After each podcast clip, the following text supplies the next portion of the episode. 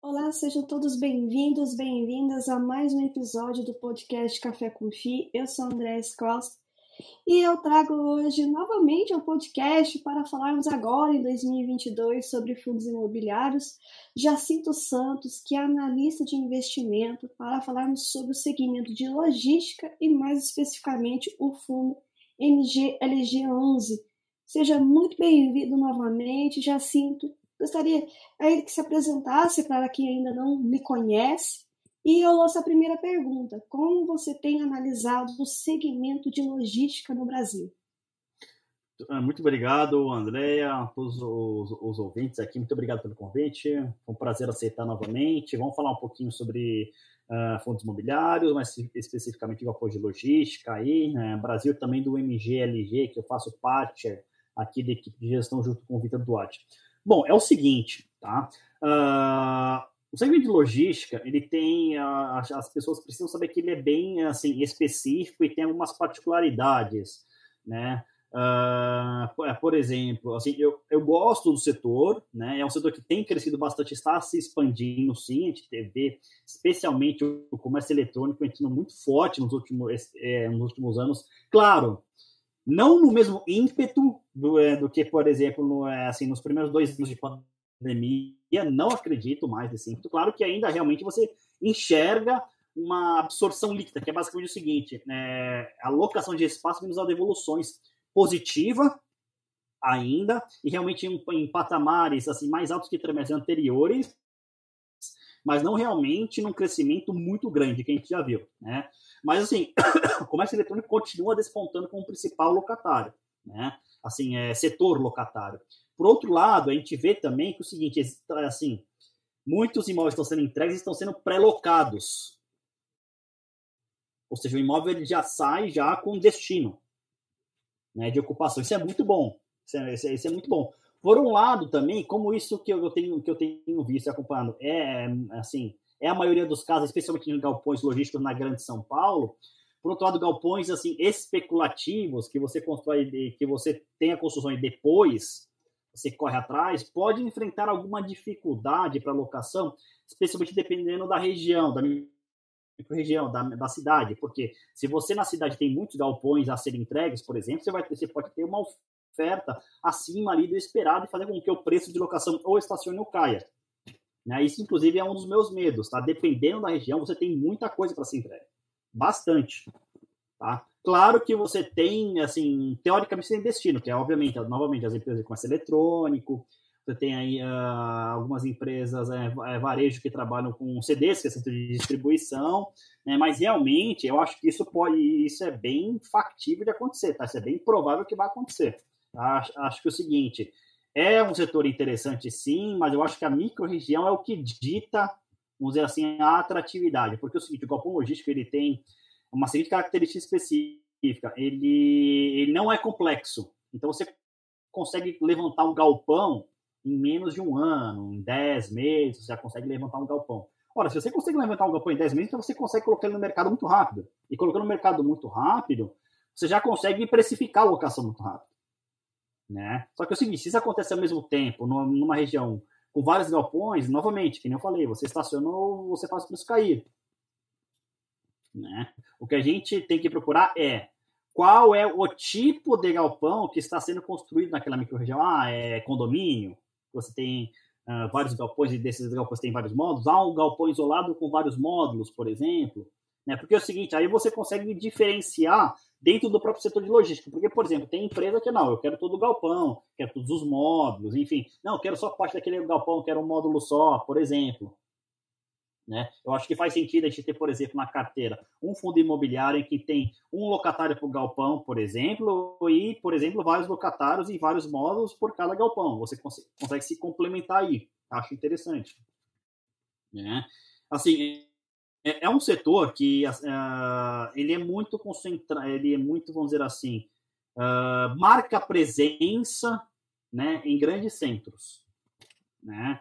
Capitais, grandes centros são principalmente as capitais aí do Brasil, tá? E algumas cidades do interior, tá? Claro que o interior do Brasil é muito rico, mas assim, uh, uma certeza de demanda é nas capitais, tá? Então as empresas preferem, preferem aí estar nas capitais. Não que não existam, por exemplo, imóveis muito bons né, no interior, não existe a demanda, mas realmente algo que é mais certo em termos de retorno são as capitais, tá? Então as empresas preferem estar nas capitais ou ao redor delas.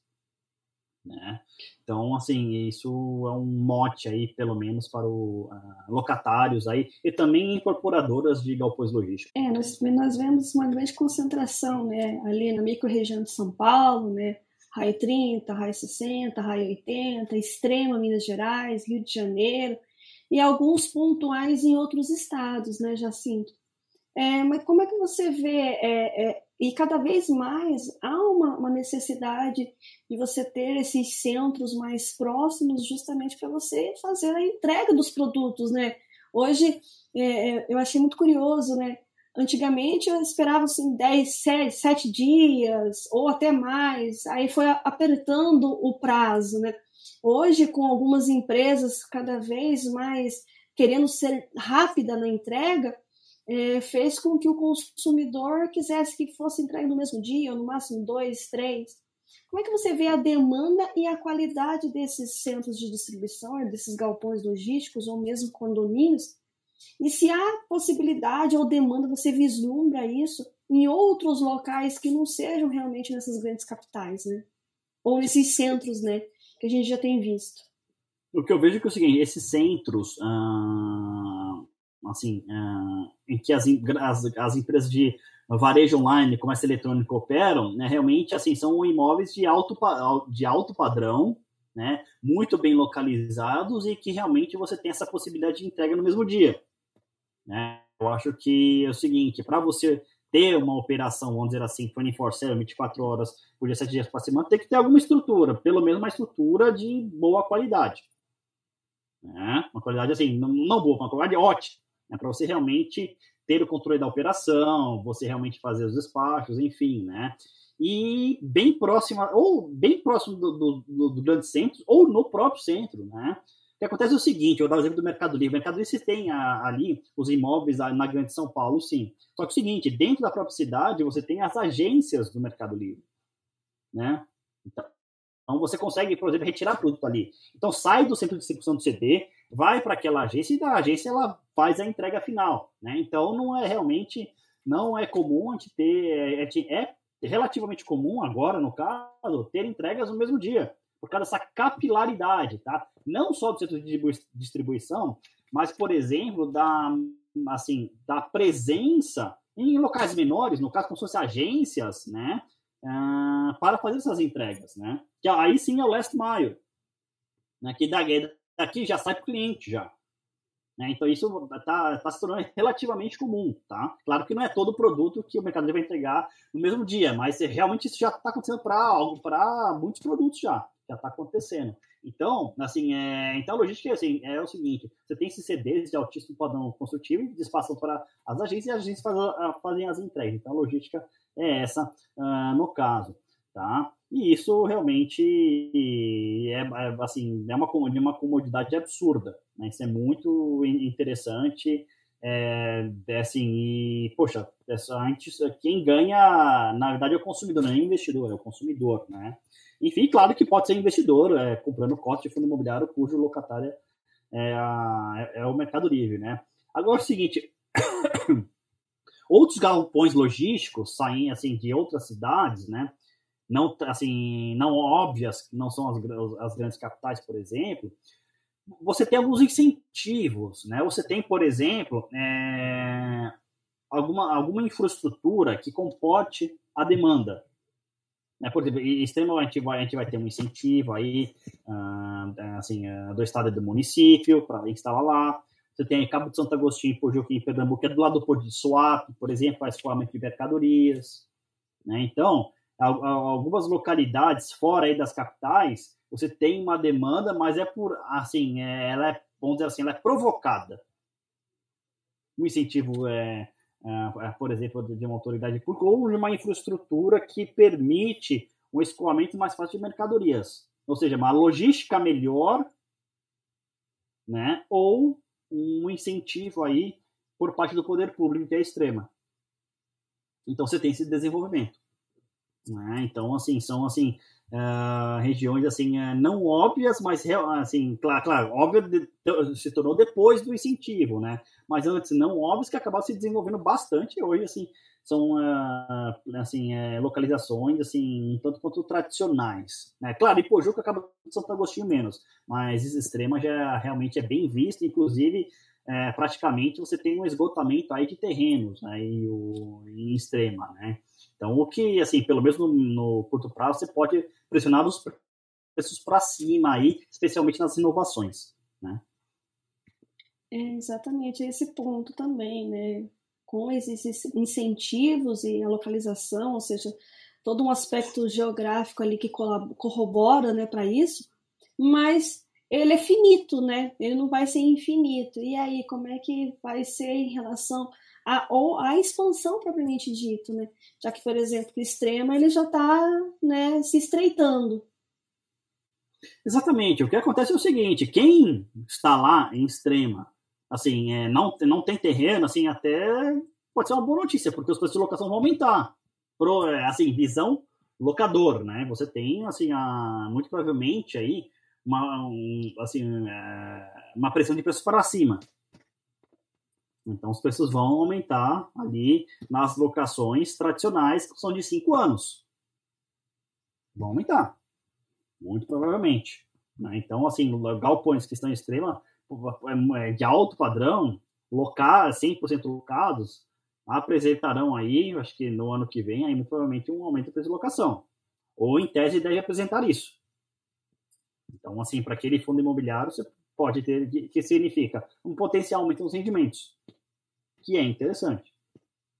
Né? O que acontece é o seguinte, se você tem uma consequência disso, no caso, se você tem é, um, vamos dizer assim, um fim de, do espaço para construção em extrema, uh, as incorporadoras procuram outros espaços. Então, muito provavelmente, ali, ali não muito longe, tá? Na região de Atibaia, uh, Jarinu, no estado de São Paulo, você pode ser, vamos dizer assim, o, próximo destino de alguns galpões, galpões novos, porque Extrema não tem mais. Então é o seguinte, é muito mais fácil você vir para o estado de São Paulo, que basicamente Extrema é a primeira cidade ali do sul de Minas. Se você pegar Fernão Dias em direção a Belo Horizonte, vai ser a primeira cidade. Então você simplesmente está na divisa de São Paulo. Então é mais fácil você vir para São Paulo né? Você vai vem para Atibaia, ali Jarinu, que é mais próximo, inclusive, da cidade de São Paulo, né? E também, é, assim, bem próximo de Jundiaí, por exemplo, que é um realmente é um grande centro econômico, e Campinas, que é o maior ainda. Então, meio que está meio que no meio do caminho ali. É, é o seguinte, como assim agora não tem mais terreno, então o destino é, é, é são aqueles é esse lugar, pelo menos em tese. Mas quando, por exemplo, ainda tinham bastante uh, lugares ou, ou terreno para construir, aí realmente Extrema roubava ali, vamos dizer assim, a atratividade da região, mas agora não mais. Né? Possuía mais incentivos, mas como os terrenos né, estão se esgotando para esse tipo de construção. Você não construir. Exatamente, esse é o problema. Exatamente. E agora vamos falar um pouquinho do MGLG. Poderia uhum. apresentar esse fundo, a tese, estratégia, como é que está o momento atual e, as, e os potenciais perspectivas a respeito. É o seguinte, o MGLG ele é um fundo que é, foi, foi, trocado de gestão, né? a gente fez um acordo aí com a Mogno que, que, que, se, que se cedeu gentilmente aí o fundo para a gente.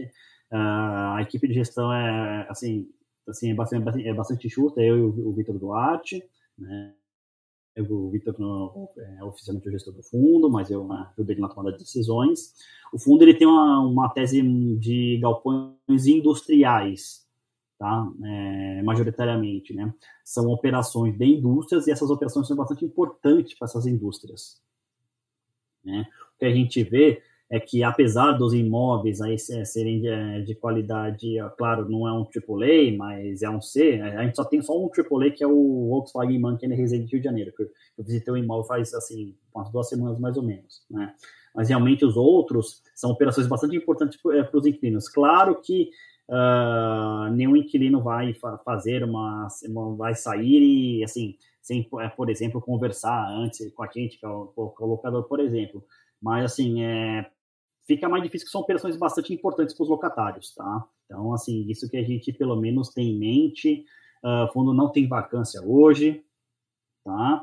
Uh, tem contratos aí com, com, venci, com vencimentos em 2024, 2025, né? É, novamente, é um, são fundos mais industriais, com, com locatários bastante tradicionais no mercado, a Cerati, é indústria embutidos, a Magna, que faz peças automotivas, Volkswagen, que é a unidade de caminhões e ônibus em Resende, e você tem a Lactalis, que é a dona da marca aí também, que são, produto, produto, é, são produtos é, de, de laticínio, né? então, que é localizado, inclusive, uh, na cidade de São Paulo, aí na região de Perituba.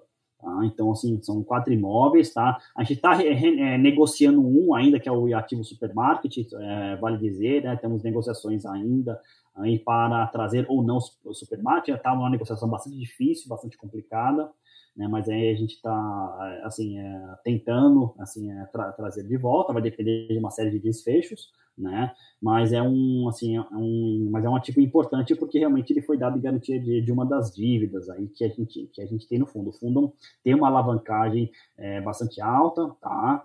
É, então você tinha é perto aí de 62%, então é uma alavancagem realmente bastante alta. Uh, o desafio da gente é realmente desalavancar aí o fundo e trazer mais ativos que sejam condizentes com a tese e que valham a pena para a gente no médio e longo prazo. Tá?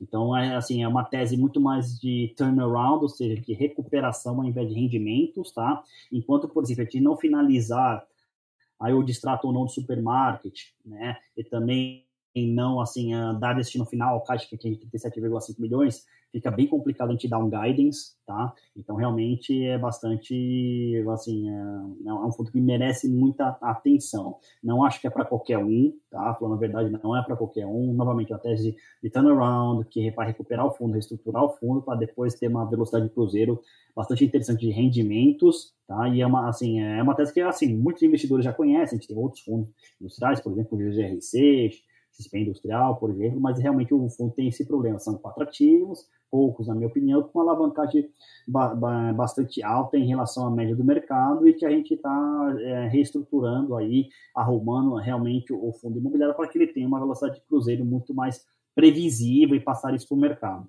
né?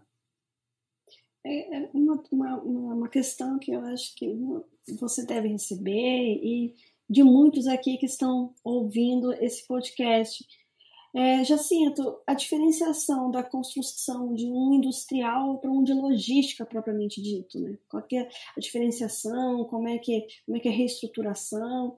Você falou dos, dos contratos também, ele, ele é muito próximo, não é? Como é que, como é que funciona? É bastante próximo, tanto que nos Estados Unidos é, os REITs de lá chamam Light Industrial, ou seja, são indústrias leves, tá? É bastante, vamos dizer assim, é, adaptável para fazer imóvel logístico, tanto para industrial, bastante adaptável e bem flexível, tá? É, quando eu fui visitar, por exemplo, o imóvel da Maia, eu estava falando com a construtora, e realmente aí você tem, uh, assim, uma flexibilidade muito grande, muito grande, tá? Então é bem tranquilo fazer essa adaptação para a indústria ou também voltar para a logística, é bem tranquilo. Tá? Claro que depende da operação, mas eu, isso a gente está se tratando de indústrias leves, que você não tem muito maquinário, só, só algumas máquinas para fazer a linha de produção ali, não muitas, né? E então isso não, não, tem muito, vamos dizer assim, não é tão trabalhoso assim. Agora, por exemplo, médias, assim, médias tem algum trabalho já, tá? Tanto que indústria, dificilmente uma indústria que tem uma operação assim, média sai ali da operação e muito menos uma indústria pesada como metalurgia ou siderurgia. Praticamente não sai do local, né? Então, uma, mas assim, é relativamente flexível, tá? E a gente trabalha, assim, com, com esse tipo de equilíbrio, de indústrias leves, com algum maquinário, tá? Mas não máquinas, assim, é, assim, assim, grandes, pesadas e com grande capacidade na produção. A gente não, não, a gente não tem, assim, nenhum inquilino, inquilino com esse tipo de atividade, assim, tão expressiva assim, tá? Assim, claro que é difícil sair porque existem custos aí para fazer manutenção, é, inspetor, inspetoria da mudança, né? Mas a gente, a gente prefere assim trabalhar com indústrias leves que sejam facilmente revertidas para logística. E essa questão da alavancagem, né? É algo que também gera um, um, uma certa dúvida nos investidores, é, é, um percentual, né? Como você bem colocou, é um percentual elevado, né? É um desafio, né? Como é que vocês estão aí é, vendo e, e, tentando ali fazer esse, esse turnaround também em relação a isso? É o seguinte, a gente tem, a gente tem por objetivo, assim, é, a gente tem o recurso em caixa, né? A gente tem por objetivo, objetivo ou reduzir a alavancagem ou comprar um novo ativo, né? Então, assim, ou permanecer com ativo smart, claro, mediante uma, uma um pagamento de uma diferença em dinheiro, né? Então são esses três caminhos. Então assim, é, redução de alavancagem, claro que você não tem você não tem, vamos dizer assim, você não tem acréscimo de ativo, só que você vai reduzir o saldo do devedor e você pode destravar novos rendimentos para, o, é, para, para os cotistas. Hein? Comprando novo ativo, você vai manter a, alavanca, a alavancagem assim, é, é, assim o, LT, o LTV ele vai cair, porque você tem, trouxe um novo ativo e tal, só que o saldo do devedor vai continuar o mesmo. Né? Você é, assim, manter o supermarket, você vai ganhar aí uma alocação do supermarket aí pagando, pagando aí os rendimentos, assim, pagando aí a, a, os rendimentos para os cotistas, né? E também uh, assim uh, aderindo o ativo a toda a estrutura da dívida, né? que, que ele foi dado em garantia, você consegue, por exemplo, é, é, assim, é, fazer o LTV né, no médio prazo, chegar ao objetivo estabelecido no termo de securitização do CRI, enfim, né? Tem algumas alternativas aí para estar tá movimentando em relação a isso. E emissão? É, como é que você tem enxergado no mercado e como é que você vê a possibilidade ou não para o fundo? A gente fez uma, uma emissão em junho agora, né? A gente acabou, foi no dia 23, a gente captou é, quase 36,8 milhões de reais. A gente teve grandes investidores institucionais na, na nossa oferta. É, por enquanto, a gente não pretende chamar uma nova oferta, assim, nova, novamente, a não ser que, que, que surja, por exemplo, um, assim, um outro cheque institucional. Aí não realmente não tem como, porque é o seguinte, o fundo ele é pouco líquido, né? 100 mil, 130 mil, 150 mil reais. É muito pouco para um cheque, por exemplo, de 10, 15, 20 milhões de reais. Aí realmente precisa chamar uma, uma emissão. Por enquanto, não temos nada no horizonte até o final do ano. Pode ser, a não ser, a não ser que realmente um investidor é, institucional nos procure, tá? A não ser que nos procure. Aí realmente não tem muito o que fazer. A gente vai ter que chamar uma emissão para realmente satisfazer aí o investimento dele. Mas por enquanto a gente não pretende fazer mais uma emissão em tão pouco tempo assim, tá? Ah, assim, ah, ah sem investidor institucional, é, vamos reduzir a alavancagem, vamos comprar novos ativos, enfim, não, a gente não tem essa janela a não ser, a não ser para é, cumprir essa exceção que eu acabei de falar. Entendi. E emissão abaixo do VP, como é que você vê isso no mercado? Não, não MGLG, mas como que você tem visto no mercado essa questão é, uhum. é, a respeito aí da, das emissões e janela de oportunidades mesmo no mercado, não especificamente no MGLG? É o seguinte, é, a princípio a gente não gosta, mas a gente precisa ver o motivo para tanto. Novamente, que nem eu falei, um dos motivos é para fazer, para um investir, para acomodar o cheque de investidor institucional. Porque o investidor institucional vai fazer, olha, eu tô com esse cheque aqui, se você não quiser, tudo bem, vou para outro fundo. É isso que vai falar. E você vai chamar uma missão. Né? Então é o seguinte, é, porque é o seguinte, nesses, assim, nesses momentos, apesar do dinheiro ser, assim, assim, não dinheiro, mas assim, a captação de recursos está bastante, é, vamos dizer assim, uh, limitada, você tem boas oportunidades no mercado. Então, se o investidor institucional bater na sua porta, você vai realmente analisar a demanda dele. Né? Então, assim, até dá para entender. Né? Outra, hipótese, por exemplo, é quando você tem um ativo muito bom que vai destravar muito valor. Mas muito valor. Muito, muito valor. Ok. Até para entender. Né? Agora, se você tem uma emissão abaixo do valor patrimonial que não está incluindo investidor institucional, você não tem um pipeline uma baita oportunidade, um ativo super descontado que vai render uh, assim vai, é, vai render uh, maiores rendimentos para os cotistas e vai aumentar o, o valor aí a qualidade do portfólio uh, não, não faz sentido. Sim não faz sentido. Assim sempre você precisa ter um objetivo tá? Se o objetivo uma emissão valor patrimonial foge foge um pouco desses dois que eu falei realmente fica difícil defender. Fica difícil né? Então assim é só se tiver realmente, novamente, um institucional grande por trás, uma, uma, uma oportunidade muito barata, tá? Aí realmente a gente vai. Ou assim, é, né, no caso, né, que eu até vou falar, para fazer uma amortização extraordinária para diminuir um pouco a alavancagem. Geralmente, né, quem está com prazer é o institucional também. Então, que, que, cai na primeira opção. Tá? Então é o seguinte, é institucional, você tem uma baita oportunidade. Né? Enfim. Assim, não, se, foge, não foge é, muito não dessa foge, regra, né? Não foge muito, não foge muito. Assim, porque quando foge fica difícil defender. Maravilha. E, e para a gente ir finalizando, Jacinto, a sua visão do mercado de fundos imobiliários agora para esse segundo semestre? Nós tivemos é uma alta expressiva, né, inclusive uhum. no secundário dos tijolos e uma queda nos, nos de papéis, né, uhum. por conta aí dessa questão de duas deflações seguidas. O que uhum. você tem visto aí para o segundo semestre? É o seguinte, a, a deflação que até a gente estava falando aqui, batendo um papo, papo muito, muito gostoso, legal, é, é, o seguinte, é pontual, ela não vai durar para sempre, são dois, três meses e é isso. Tá? É o seguinte, vai abrir uma janela de oportunidade. Abrir uma janela de oportunidade para. Não, não, não vou falar para todos os fundos, mas para alguns fundos vão abrir uma janela de oportunidade bastante interessante. Acho interessante aproveitar. Né? E enquanto isso, o mercado já precificou uns bons meses atrás um estacionamento na queda da Selic os, os papéis de tijolo estão voltando. A gente, eh, acho que no poucos dias atrás o IFIX eh, chegou a beliscar os 3 mil pontos. Né? Então, é, realmente, o que eu estou enxergando aí é, no segundo semestre? É oportunidade em fundos e papéis, tá? especialmente aqueles que não têm a proteção aí é, contra, contra a deflação, tá? porque isso é pontual, né? não, vai, não vai ser recorrente isso para sempre. Né? E, é, assim, fundos de tijolo assim, bem posicionados enquanto a qualidade do ativo e localização. Então, então acho que assim, especialmente escritórios, tá? Escritórios eu vejo com bons olhos e fundos de papéis com esse, eh, vamos dizer assim, com essa pedrinha no sapato da deflação aí, tá? Então acho que pode abrir bastante, é, uma, oportunidades bastante interessantes, né? Assim, então acho que é assim que eu vejo.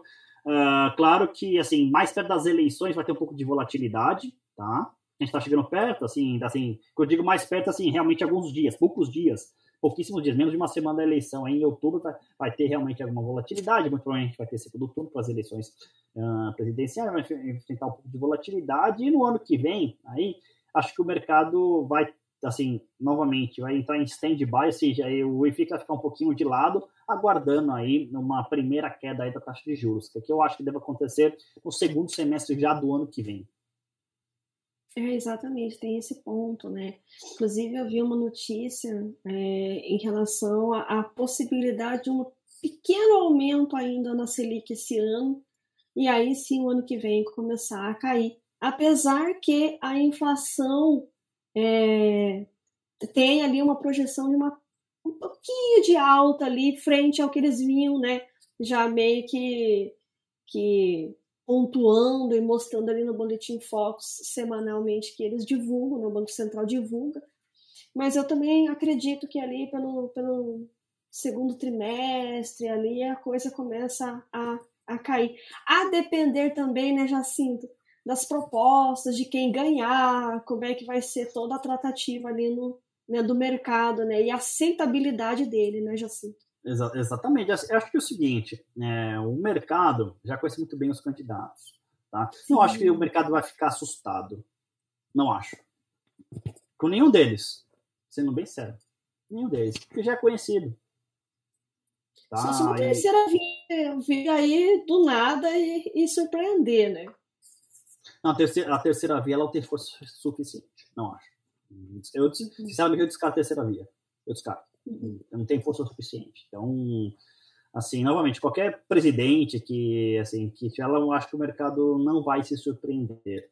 Tá? Claro que o seguinte, o cenário, o cenário é outro. O cenário, assim, é uh, assim, claro que o cenário econômico não é ruim, tá? O Brasil está regendo muito bem ao que está acontecendo lá fora. Eu acho que assim, se, assim, se continuar o que está dando certo, é, assim, a agenda de reformas, responsabilidade fiscal. Realmente o Brasil tem um caminho bastante interessante, não com crescimento de 5% ao ano, mas tem um caminho interessante sim. Há, um, há uma, uma, luz, né, a partir do ano que vem para o país, né? É, Jacinto, gostaria de te agradecer aí mais uma vez você vir aqui papo com a gente, trazer aí é, o MGLG, né, as suas, seus desafios né, a enfrentar em relação ao fundo, é, mas aí né, sempre com é, essa competência aí de você, do Vitor, tenho certeza que as coisas vão caminhar muito bem. É, gostaria que você deixasse suas considerações finais e as mídias sociais aí para o pessoal vir conhecer mais e também, se ficar alguma dúvida, é, conversar a respeito do fundo.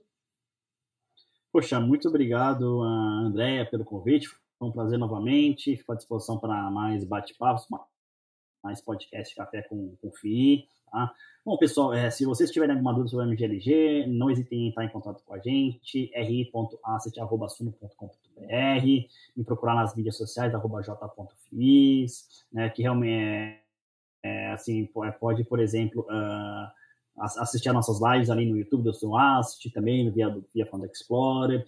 É, a gente está à disposição para tirar as dúvidas de vocês, qualquer que seja, tá bom? Manda um e-mail para a gente, manda recado no Instagram, a gente está à disposição.